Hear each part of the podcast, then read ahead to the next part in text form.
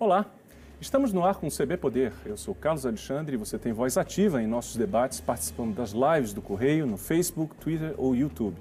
Lembrando que o programa é uma realização do Correio Brasiliense e da TV Brasília. Aqui no estúdio comigo, a gente recebe hoje Alexandre Rabelo, vice-almirante e diretor de gestão de projetos da Marinha. Seja bem-vindo, vice-almirante, como vai? Tudo bem? Boa tarde, obrigado. É, Almirante, eu vou começar a nossa, nossa conversa hoje com uma pergunta muito simples de um assunto que nem todo mundo conhece. Nós vamos falar de Amazônia Azul. Eu vou pedir para o senhor explicar didaticamente e rapidamente o que, que significa a Amazônia Azul e qual a importância disso para o nosso país. A Amazônia Azul é uma expressão, é um termo né, que a gente pode chamar até de geopolítico. Ele representa todos os espaços marítimos a que o Brasil tem algum direito ou responsabilidade. Né? Então, são as nossas águas jurisdicionais brasileiras. Essas águas elas têm uma extensão baseada na Convenção da Jamaica, que fala sobre o direito no mar. Né? E nós é, temos conseguido ampliar a nossa jurisdição no mar, né, com base em pesquisa científica. E toda essa região é, é riqueza brasileira. Uhum. E o nome ele é associado à Amazônia Verde porque ela encerra tanta riqueza quanto. E todos nós sabemos que a riqueza gera cobiça e o ônus da proteção uhum. e do cuidado. Uhum. Amazônia Azul, são, em tese, são as nossas águas que nós temos direito e responsabilidade. É uma responsabilidade também, né? Quer dizer, na, na, a gente está falando de um patrimônio. Um patrimônio imenso. No Oceano Atlântico, né? E só para as pessoas entenderem de qual espaço, qual tamanho que a gente está falando. Nós temos uma área de Amazônia verde que corresponde a cerca de 5 milhões de quilômetros quadrados. Uhum. Né? A Amazônia Azul é uma faixa que se estende em todo o litoral brasileiro, que vai a 200 milhas em média. Em alguns espaços onde a plataforma continental ela se estende um pouco mais, ela se, ela se prolonga. E nós uhum. já temos reconhecido o direito de soberania. E nós temos aí uma área marítima que soma hoje 5,7 milhões de quilômetros quadrados. Quer dizer, quase equivalente ao Equivalente à Amazônia Verde. Muito bem. E quais são as riquezas que o senhor, é, Almirante Rabelo, é, gostaria de destacar e que são da maior importância que estão no monitoramento no trabalho da Marinha? É, eu acho que falar da Amazônia Azul significa que a gente, a gente entender a importância do mar para o Brasil. O Brasil ele foi descoberto pelo mar, em 1500, os portugueses chegaram aqui, depois se consolidou pelo mar como país continental. Uhum.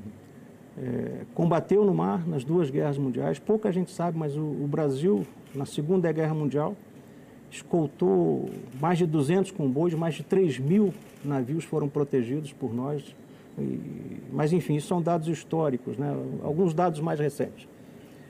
É, mais de 90% do comércio exterior brasileiro, entre importações e exportações, trafega pelo mar. Uhum. 90% do petróleo brasileiro, da nossa matriz energética, vem do mar, mais de 80%, ou cerca de 80% do nosso gás natural. Uhum.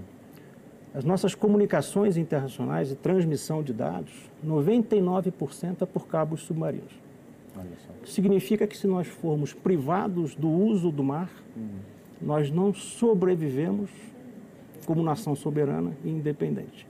Quer dizer, a Amazônia Azul ela vai é, muito além é, da simplesmente aquela faixa litorânea ali, aquela da, da, beira do, da beira do mar, ou então basicamente aquela visão do mar a olho nu, assim, vai muito além do, do Vai muito além do horizonte. Muito além do horizonte, não é verdade? É. Quer dizer, agora qual o papel da Marinha? O senhor falou aqui em, em aspectos econômicos, é, relativa à exportação, comércio exterior, o senhor falou em questões é, geopolíticas também.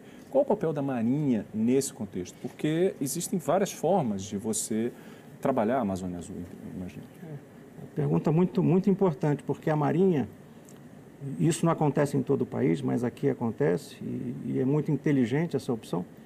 A Marinha ela tem dois papéis, é uma Marinha de duplo emprego.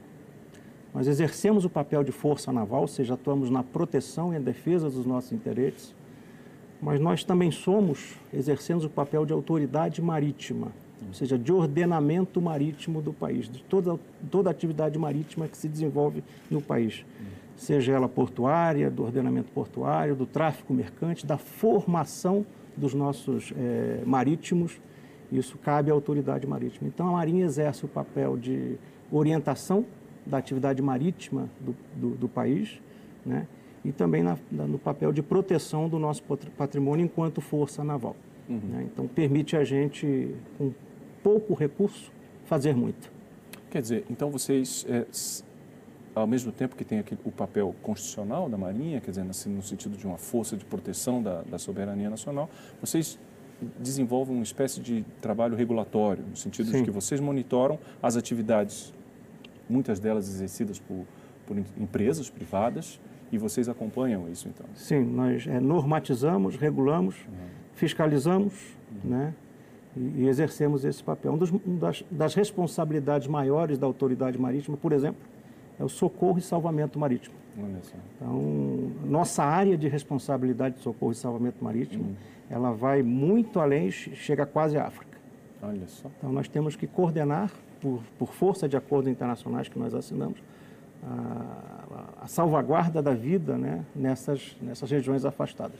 Agora, é interessante observar que existe também todo um trabalho de, de monitoramento e científico também é, por trás da Amazônia Sul. Não apenas a execução, a operação de fiscalização, mas existe todo um, um, um ramo de pesquisa. Como é que é feito isso? É, existe em, nível, em alto nível estratégico uma comissão interministerial, é, que ela é secretariada pela Marinha. É a Comissão Interministerial para os Recursos do Mar. É sediada aqui em Brasília.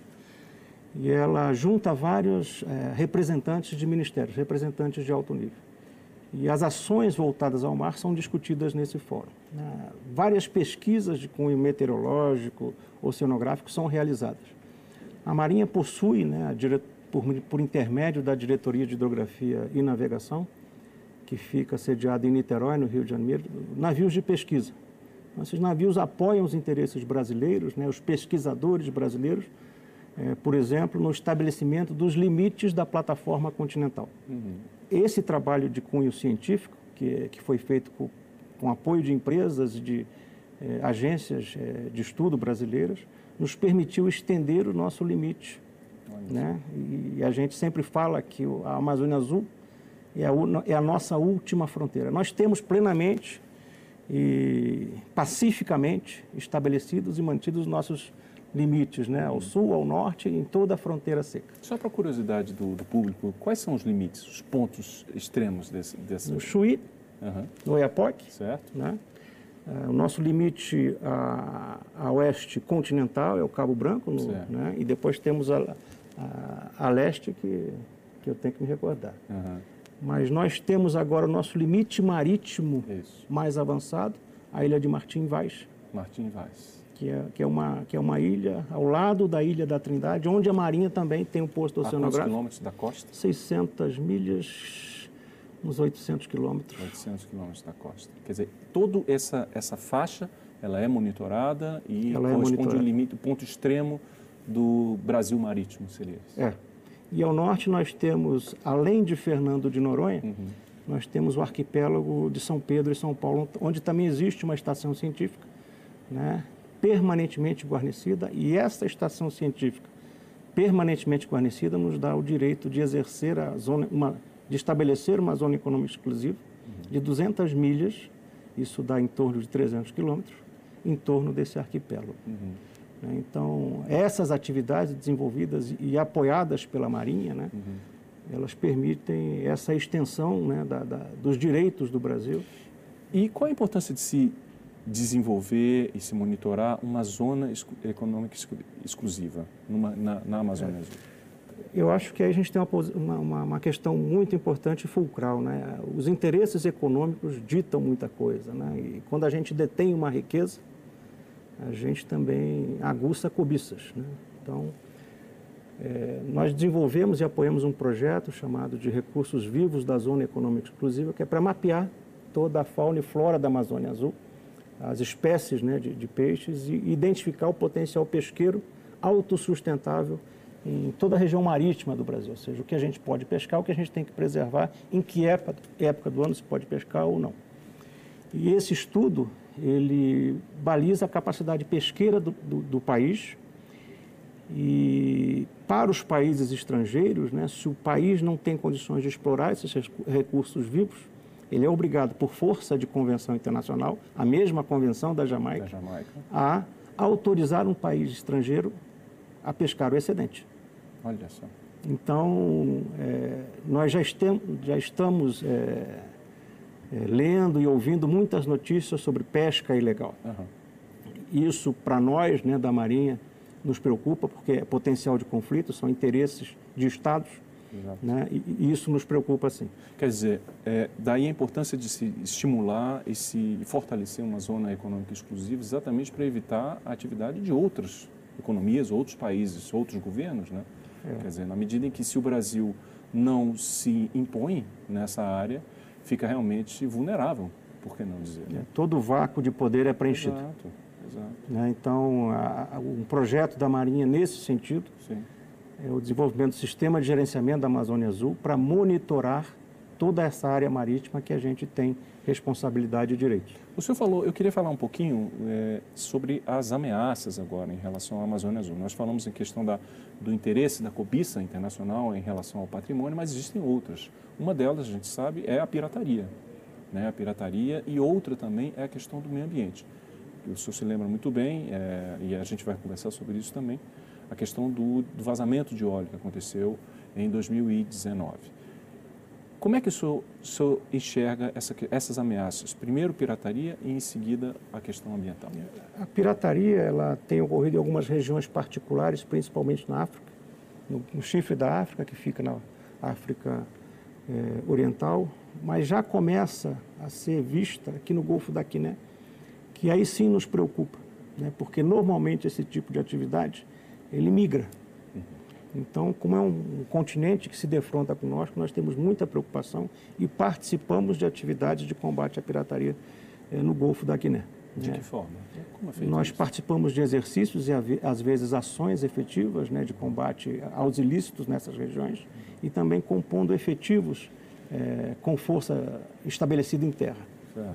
É possível, né, isso aí vai depender da, da capacidade da Marinha e disponibilidade de navios, que a gente incorpore navios em forças de combate a esse, esse tipo de ilícitos na, na África Ocidental. É, porque na verdade há uma tendência de que, na medida em que países da África certamente também estão empenhados em combater a pirataria, a tendência, como você falou, é ela migrar para outras regiões. Né? É, o mesmo, é a mesma lógica do tráfico de drogas. Quer dizer, na medida em que você tem determinadas rotas que são identificadas e bloqueadas, o tráfico procura outras rotas. Né?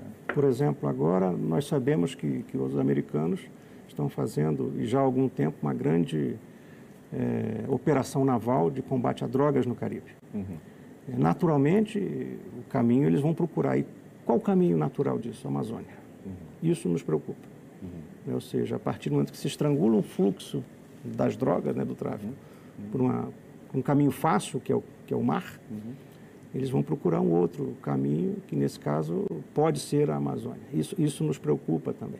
Em relação ao meio ambiente, o que, que o senhor tem a dizer sobre isso? É, é importante, no, desde de, setembro de 2019 a março de 2020, nós tivemos o problema da o crime ambiental, né?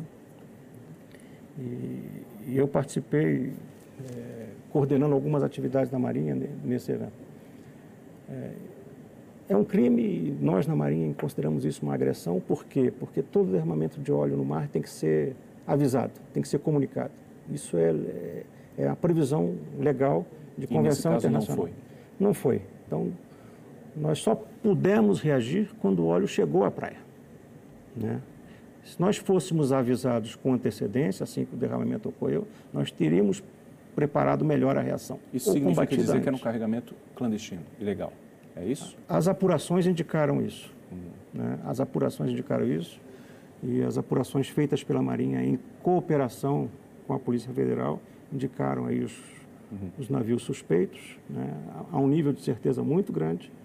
E essa, e, e esse trabalho da Marinha foi entregue à Polícia Federal, que está tramitando a questão da responsabilização. E essa, essa questão da responsabilização, ela fica no, no âmbito da do judiciário brasileiro ou isso é levado a uma, a uma corte internacional? Como que funciona isso? Nós, nós, na Marinha, levamos esse caso à Organização Marítima Internacional. É, porque o, o navio, né, vamos falar de o, o maior suspeito, ou os maiores suspeitos, eles não estavam operando um sistema de identificação automática. Ou seja, que diga como a aeronave que voa, o tempo todo ela é identificada, Uhum. O navio não tem obrigação de operar sistema é, a todo instante. Não tem? Não.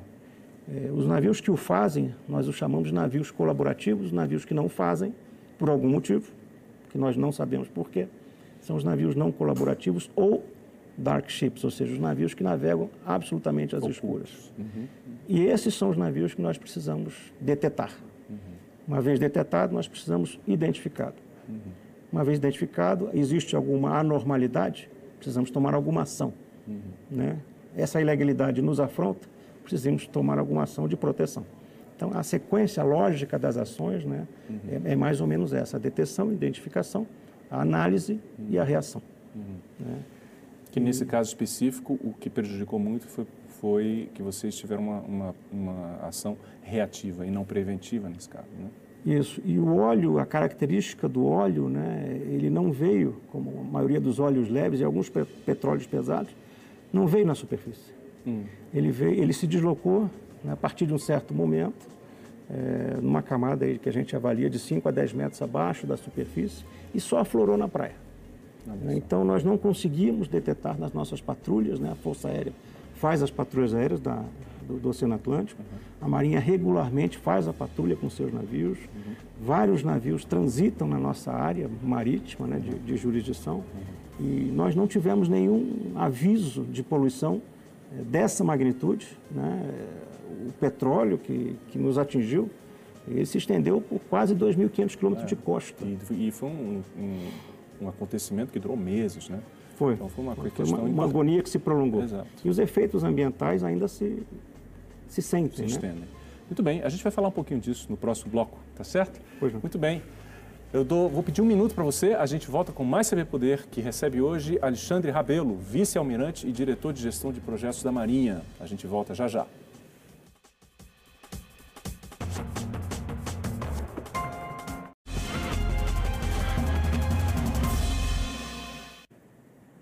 Estamos de volta com o CB Poder, que recebe hoje no estúdio Alexandre Rabelo, vice-almirante e diretor de gestão de projetos da Marinha. Almirante, nós estávamos conversando sobre o vazamento de óleo que aconteceu em 2019 se estendeu para 2020. O senhor está dizendo que existe um impacto até hoje na fauna e na flora.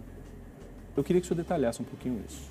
É, esse óleo é um óleo pesado, né? E nós, naquela oportunidade, a gente constatou que ele se agarrava no manguezal, ele se incrustava em, em animais, por exemplo, nas tartarugas embora a mortalidade não tenha sido tão grande, né, as imagens ela mostrava. Isso exigiu, exigiu na época um trabalho né, de, artesanal de em cada ramo em que o óleo impregnava, artesanalmente, manualmente retirar o óleo, para que o mangue permanecesse vivo, né, que é grande é, produção de vida né, na, na, na, faixa entre a terra e o mar é o manguezal. Uhum. E, isso vai acontecer, continua afetando enquanto houver um resquício de óleo grudado, impregnado nessa, na pedra, no mangue. Isso tem, pode durar anos? O, o, o óleo ele vai se decompondo com o tempo, né? E ele vai se de, vai decom, é, decantar na, na areia e, e, enfim, aí o, o impacto ele é, ele é menor. Né? Uhum, uhum mas é, principalmente nos manguezais é possível que ainda exista, a vida esteja ainda procurando um equilíbrio, ou se reequilibrar diante dessa, dessa, dessa e contaminação. Qual, e qual a lição que fica com esse episódio específico? O que, é que mudou, por exemplo? Aumentou a vigilância? Houve uma... Porque falou-se muito também, é interessante no, no episódio, sobre essa coordenação entre a Marinha, quer dizer, a entidade federal, e os estados e municípios. O que, que ficou de lição em relação a esse caso? É, houve alguns avanços né, no, na, na, capacitação né, da, das agências responsáveis por coordenar esse incidente. Como esse incidente veio de navio, a coordenação desse incidente é da Marinha. Se fosse de uma plataforma de, de, exploração de petróleo, seria da Agência Nacional de Petróleo. E se fosse de uma instalação de terra, seria do IBAMA. Essas agências, elas treinam duas vezes por ano esses acidentes de grandes proporções. Né? Esse acidente, que foi o primeiro acidente de grandes proporções que nós tivemos no Brasil, é, essas é, entidades se associaram e, e, aprofundaram o seu relacionamento. E desenvolveram mecanismos de reação né, e é, protocolos de reação é, que hoje são, são bastante efetivos e reconhecidos por, internacionalmente, é, inclusive. Uhum. Fica a lição que nós temos que estar o tempo todo preparados. fica a lição de que nós temos que ter um sistema que monitore melhor a nossa área de interesse no mar. É, ficou a lição da grande solidariedade que o povo brasileiro tem. É, a Marinha estava lá, as forças estavam lá, mas muitas, muito voluntário né, se coordenando e se ajuntando para limpar né, uhum. essas regiões. E dependia da maré. Às vezes a maré é, ela baixava às duas da manhã. É o horário que o óleo estava na praia.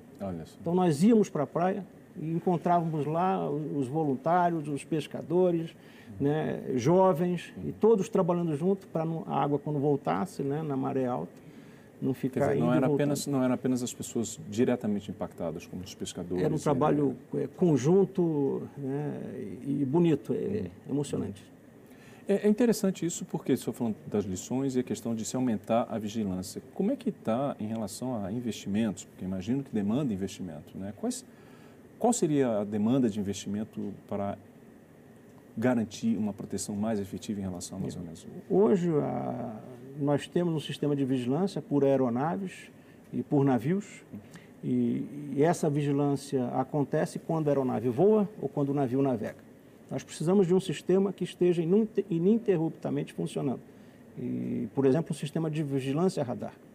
Isso não é invenção da roda. Países como Austrália, França, Canadá que são três países que eu gosto de citar porque eles têm a mesma dimensão marítima né, e a mesma projeção oceânica que o Brasil tem. Uhum. Então, eles têm esses sistemas dessa natureza e vigiam é, ininterruptamente, né, 24 horas, 7 dias, 360 dias por ano, né, o, o mar que lhes pertence. E a gente precisa de um sistema desse. Estamos defasados, então. Estamos atrasados uhum. nessa lição. Uhum. Tem um, uma outra questão que, voltando à, à questão do conceito da Amazônia Azul, quer dizer, Muita gente já, muita gente nem sabia do que se trata, nem sabe do que se trata a fundo a questão da Amazônia Azul, mas é um dado interessante que a Amazônia Azul ela não compreende apenas o oceano, né? Ela compreende também os rios, né? E é interessante aí que você tem uma, uma interseção entre a, a Amazônia Azul e a Amazônia Verde. É nesse momento que as irmãs se encontram. Como é que é feito esse trabalho da Amazônia Azul em relação aos rios? É, a autoridade marítima ela tem é, responsabilidade de normatização e regulamentação das atividades que acontecem nos portos, nos mares, mas também nos rios. Né? O transporte marítimo né? no, no Brasil e o uso dos rios para aquicultura, para lazer, ele tem aumentado muito. Né? E isso faz parte também do conceito de Amazônia Azul. Né? Amazônia Azul com águas limpas, né? porque isso é vida. Uhum. Quer dizer, então vocês existem bases também, é, assim como existe no mar, existem bases também na Marinha em determinados pontos. Quais são as mais importantes? A, a, nós temos ao longo das, da costa as capitanias dos portos, né, que Sim. são capitanias voltadas para o mar, mas nós temos no interior algumas capitanias também fluviais. Temos delegacias e agências dependendo do porte, né, da, da representação da Marinha e a necessidade, né? Então, por exemplo, na Amazônia nós temos é, a capitania dos portos da Amazônia Oriental, uhum. né? Nós temos é, recentemente criada a Capitania Fluvial de Campo Grande. Nós temos no Lago Taibu a Delegacia de Guaíba. Uhum. Né? E, enfim, é, uma série de representações da Marinha para regular e fiscalizar a atividade em rios e lagos. Isso é importante falar, eu, é, isso está tá levando para uma outra Aliás, Sim, em Brasília também, a Capitania Fluvial de Brasília. Tem, é verdade, é, é verdade. É, para controlar, inclusive, o Lago Paranoá. Né? Um dos mais movimentados em termos de lazer náutico é do verdade, país. Do país. Eu estou perguntando isso também em relação aos rios, porque eu não poderia deixar de falar, é o assunto do país, é, que é em relação à pandemia. Quer dizer, eu queria saber como é que a Marinha ela está atuando é, nesse enfrentamento da, da pandemia, é, particularmente nessas regiões de difícil acesso é, pelo país.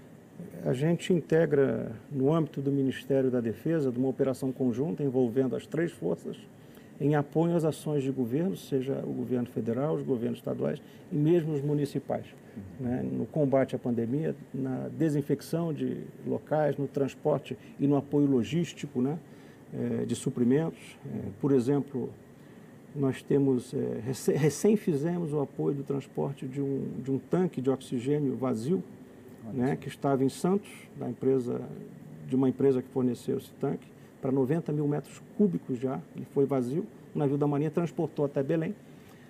Em Belém ele foi é, completado com oxigênio para ir para Manaus. Olha só. Né? É, nós apoiamos diversas prefeituras e, e autarquias na desinfecção. Nós temos uma companhia de defesa nuclear, biológica e química. E, e nós é, ensinamos as, as, pessoas que trabalham nesses lugares e fizemos também, boa parte deles, a desinfecção. Imagino que vocês também estão colaborando com o Plano Nacional de Imunização, com a chegada das vacinas, né? É, nós estamos apoiando o transporte em algumas áreas remotas, né, mas basicamente o esforço aéreo uhum. né, para distribuição para as grandes capitais e a partir daí para ah, as sim. localidades remotas, uhum. nós sim podemos ser acionados Vocês entram então num segundo momento, né? Sim. Seria isso. Sim. Muito bem. Tá certo. Eu queria também perguntar sobre 2021. Quer dizer, como é que o senhor está enxergando a Amazônia Azul nesse ano de 2021? Quais são os principais projetos, as ações mais importantes? O que, que o senhor está vendo que é, que o brasileiro precisa acompanhar e saber sobre a Amazônia Azul? É, no que, no que se refere ao sistema de gerenciamento, sistema de é, identificação radar ou detecção radar, né, nós temos previsto avançar no projeto, com algum projeto piloto no estado do Rio de Janeiro, para desenvolver os produtos que nós precisamos, para depois escalá-lo ao longo de todo o ah. território nacional. Uhum. Né, então, 2021 é um ano chave para nós, um projeto que envolve pesquisa e desenvolvimento, né, ou seja, é, nós não podemos é, terceirizar alguma coisa desse, de, do sistema de gerenciamento da Amazônia Azul. Alguma coisa tem que ser nossa, porque se ela não for nossa, são muitos dados que nós não teremos controle, uhum. muito sensíveis. Uhum. Então, é uma tecnologia que nós temos é que desenvolver. Que a gente se aproprie dessa informação. É, o conceito é esse, nós temos tecnologia, nós temos ciência para fazê-lo. Perfeito. Eu agradeço muito a sua vinda aqui no programa, foi um prazer recebê-lo. Espero que o senhor venha mais vezes. Estou à disposição. Tá certo. Muito bem. O CB Poder fica por aqui. Obrigado pela sua companhia. Até a próxima e tchau.